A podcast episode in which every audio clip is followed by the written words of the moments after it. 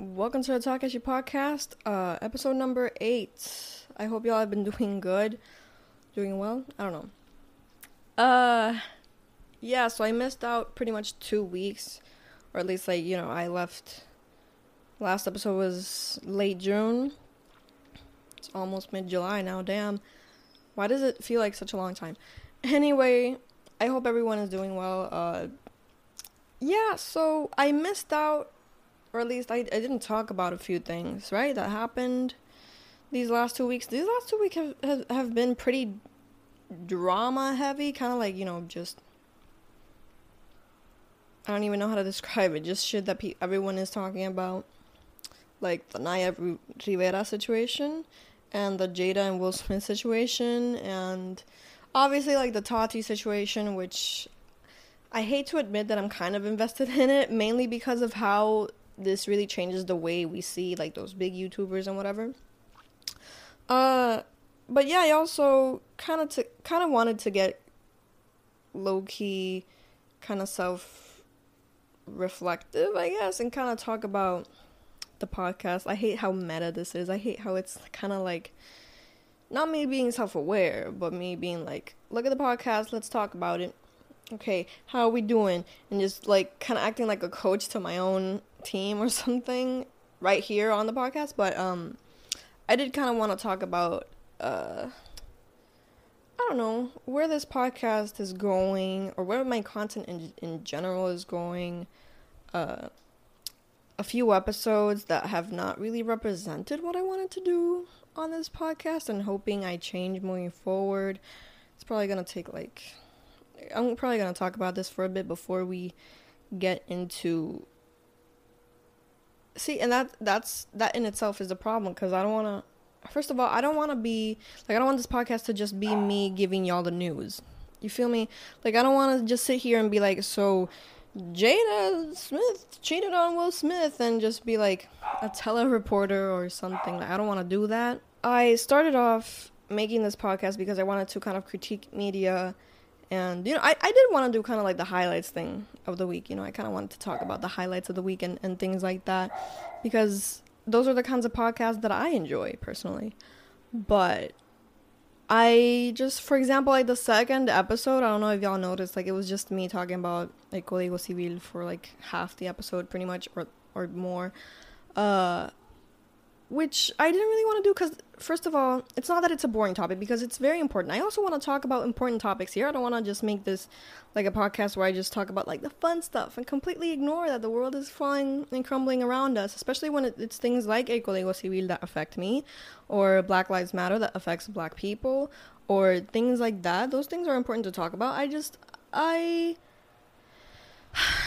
I don't like I said I don't want to give y'all the news. I don't want to talk about things that y'all know already. I want to give y'all my opinions and things and uh, I also said at the beginning or, or at least I think I did that like if you know one whole episode is about you know like one episode that I did that was pretty interesting actually. Like I like how I connected various news to just you know like the basis being racism here in Puerto Rico, but uh I want my podcast to kind of like be talking about that and then just talking about like if I have to make a whole episode on like what the fuck happened to me in the supermarket last week or something like that, then yeah, cuz like that's that's what this podcast is all about. It's all about fun.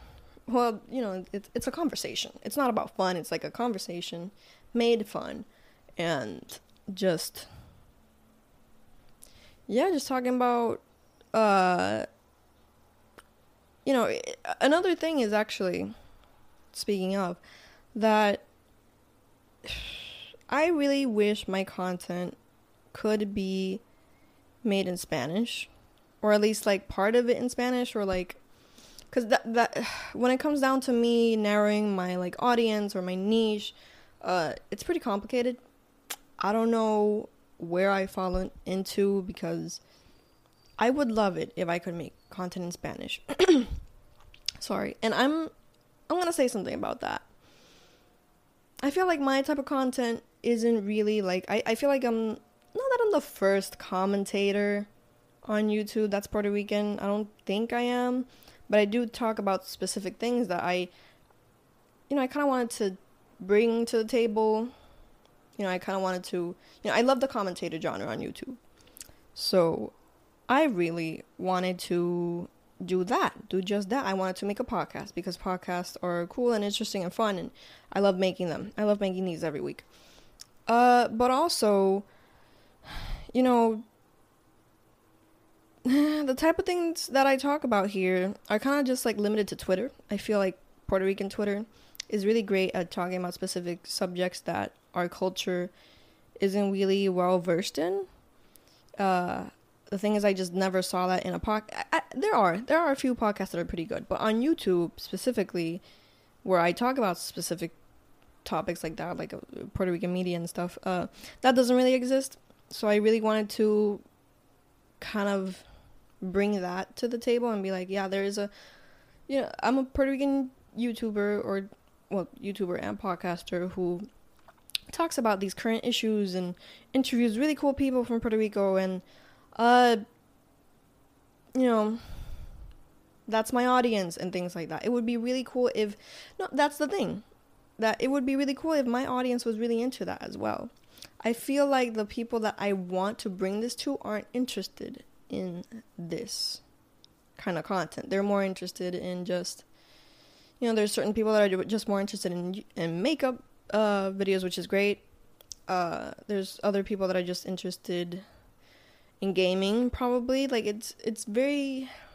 I feel like I'm just very niche, like in the sense that like rarely any people like I don't know if it's just me being like, oh, just very little people like my content.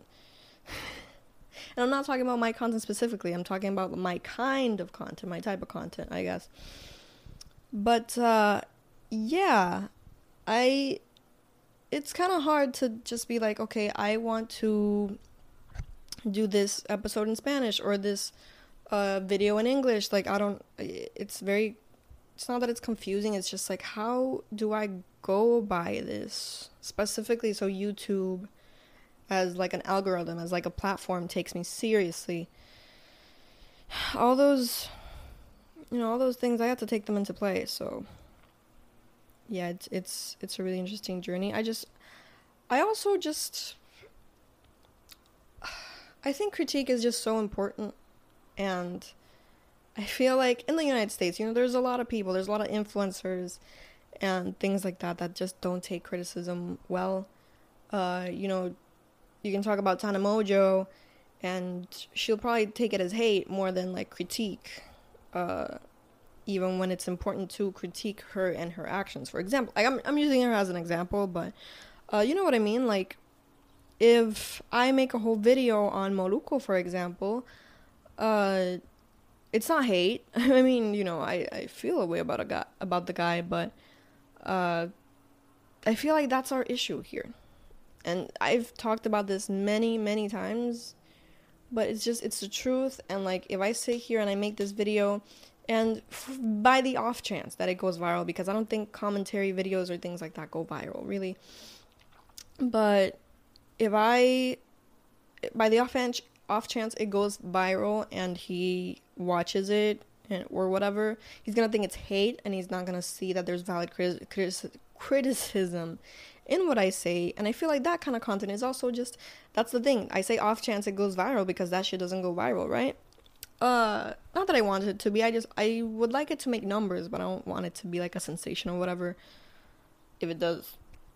Okay. but I hope y'all are getting my point with that. Like I just feel like yeah, there's not a lot of Puerto Rican commentators that do that. And I'm trying to slowly change that. I guess. I don't want to be like the only one and just be like, yes, I am the only one. I don't want to toot my own horn that way. But, ooh, got a little lipstick here. Oh, it's coffee, I think. or cinnamon. Sorry. Um I don't want to just sound self-centered and be like I want to be the only one that does this or whatever. I genuinely want change in that sense. I genuinely want people to see that there is this kind of content or you know listen have their voices be heard as well because I feel like a lot of people feel the the way I feel.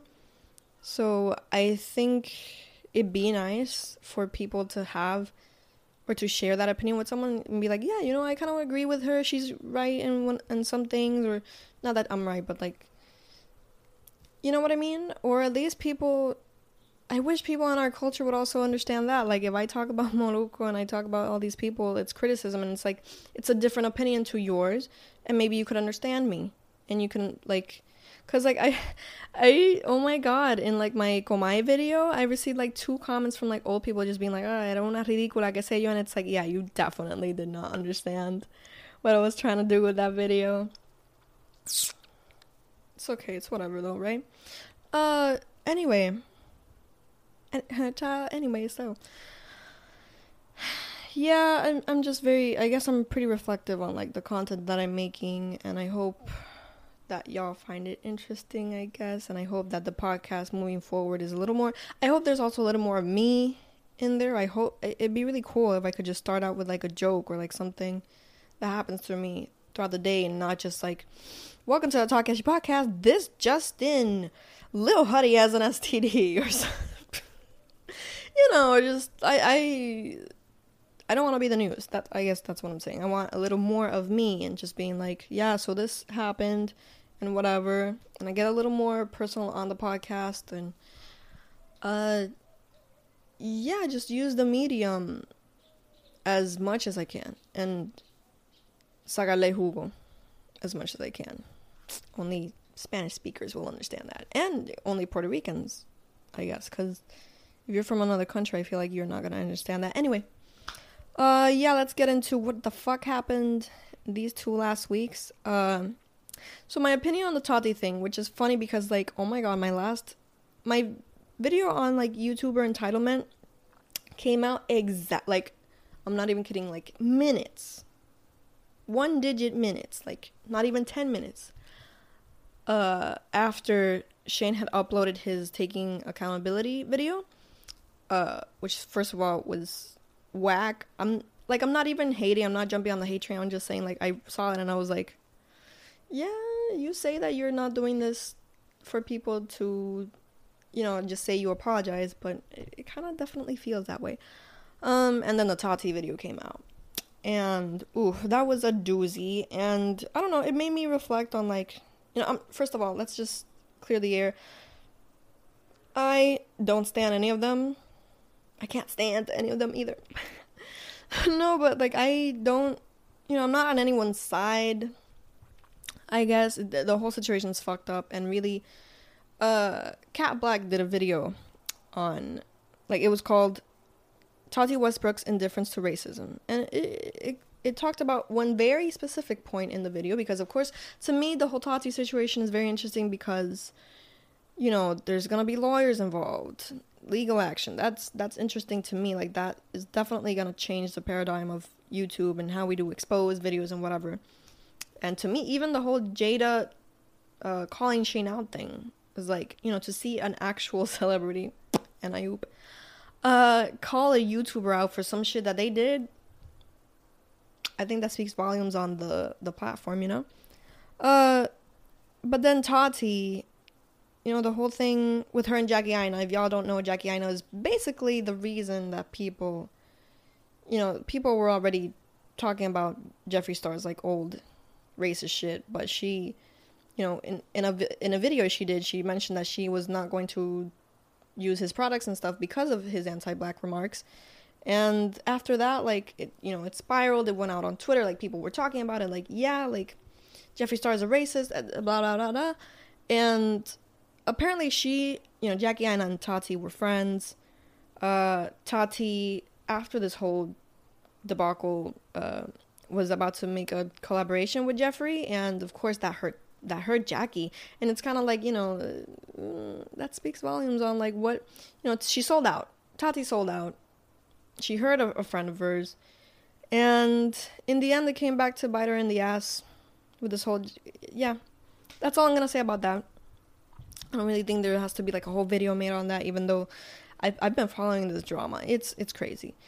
Uh, but yeah, that's that on that. Uh, what else? So, lo de Wanda. Uh, that's a mess. That happened this week. It, I don't even know, cause I again I don't want to go back to like my old videos where I would explain what happened, even though I kind of did that with Tati right now, but like y'all know what I mean. Uh, my opinion on that is that yeah, it's it's sketchy as fuck that Wanda would, you know. I don't even know how to explain it right now because, yeah, I'm I'm getting dumb. Okay, like talked about Tati thing really well versed. This though, I was I'm just like it's just you know I I do believe that it's it's just sketchy that Wanda would actually do that, eh, right as like. Sh- you know, she quit or she was asked to quit. You know, Dennise Longo was meant to quit. So this should have been Ricky Renuncia too, especially since it's been like a year and people are remembering that it's been a year since Ricky Renuncia.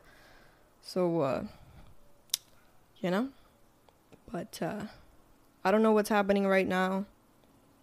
I hope that there's some shit that goes down. I hope she goes down, Wanda. You know. But uh, yeah, politics just I love talking about it. I know it's very important to talk about. I also feel like you shouldn't get my your news from me. I'll probably link some. I'll probably uh, De La Nada really explains what happens and you know general detail just so everyone can understand. I needed it to understand honestly. Uh, there's just random ass shit like Kanye running for president. Don't fucking vote for him. I know Biden also sucks. They all suck. They all suck. They all suck. Uh, been really thinking about what it means to vote nowadays. Like, does it really help? Does it really not? Uh, seeing people actively support Joe Biden is kind of like, mm, I'm not saying he's worse, but would you also want to vote for like the worst of the the better evil? I don't know.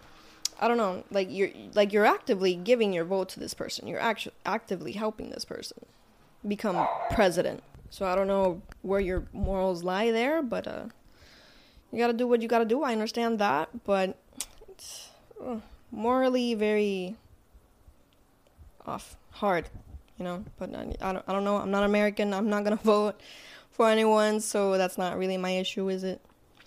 Uh so Jada and Will, like apparently they, I heard like literally around the time, cause I I actually left Twitter because I I'm, I'm not ashamed to admit it. I think I have a social media addiction where like whenever I get anxious, I just start scrolling on Twitter mindlessly, and like in my head, I'm like I'm not interested in reading any of this, but uh, at the same time, I'm so anxious that I'm just like, anyway. At the same time that this was happening, so I deactivated Twitter uh, Shane was being called out by Jada, and at the same time, it came out that Jada and Will apparently had an open relationship. I don't know what was going on there. Recently, like names came out, you know, like uh, apparently that August guy uh, is friends with Jaden and stuff like that. I, I don't know what happened there. That that's a mess. Apparently, Will Smith slept with Charlize Theron and Margot Robbie. Like, just gonna keep scrolling. but yeah, Goya. We can't support Goya anymore. We really have to gonna have to No, I mean okay, there are better seasonings than adobo than their adobo, first of all. I definitely believe that. I feel like yeah, it's not the only one. It's not the only choice. We can season other ways. But uh, it really goes to show. First of all, like I didn't even know. Like I feel like a lot of people didn't know, which I feel like a lot of people are blame are shaming people for not knowing, but at the same time, it's like a lot of a lot of people don't know. Uh, that Goya is actually Spanish instead of Puerto Rican, or at least Caribbean, as people thought. Really says a lot that, like, you know, it's uh, people that are profiting from a superficially known Caribbean uh, item are actually Spanish. History repeats itself, doesn't it? Uh, but yeah, we can't support them because they support Trump, and it's uh, boycotting is is really interesting. You know, like if you boycott Goya, a lot of actually Caribbean people will lose their jobs, but at the same time, you don't want to support that one CEO that will probably, you know, he's a billionaire, right? So he'll he'll be fine if we don't buy Goya, but the ones that won't i don't know it's a whole issue. I'm really open to discussion about that because you know it's kind of like polarizing but yeah um and well not finally i don't know how we'll end this episode but uh naya rivera is missing and that is insane to me. I remember like the day like that people were talking about it the morning that people were talking about it like i woke up and i read it and i was like that's insane. Like i don't know i guess you you never think that this is going to happen to celebrities i guess and it it does happen. And i don't know i really i don't know the details right now or when this podcast comes out which is saturday but i really hope she's found safe and sound. Uh you know this is a person. No matter what has happened in the past or whatever this is a person. This is a mother to a four year old child and the way the internet works is like I feel like everything is so desensitized and people make memes and they call her by her glee character name. So I feel like people are just like more sensationalized. Well I'm, I'm saying desensitized and sensationalized at the same time. I feel like that works right? People people kind of see that and they're like oh my god but they kind of don't they kind of act like they care but they don't really. And they kind of go like oh my god uh, santana is uh, you, know what i mean? Like i guess it's like a mix of the two. I guess that that's an interesting topic now that i think of it. I'm gonna write that down.